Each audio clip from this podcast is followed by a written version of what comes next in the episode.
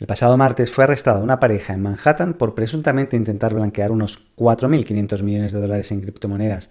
Todo parece que indicar que las criptomonedas fueron robadas durante el hackeo masivo de 2016 de la plataforma Bitfinex, según han podido identificar los fiscales federales.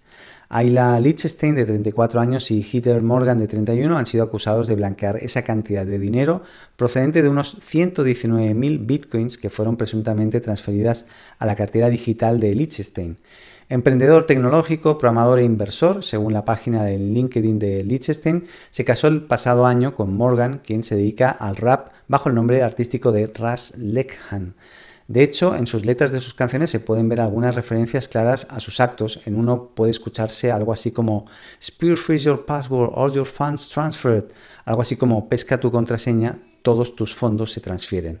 Estoy convencido que de aquí sale una película o una serie en Netflix, seguro.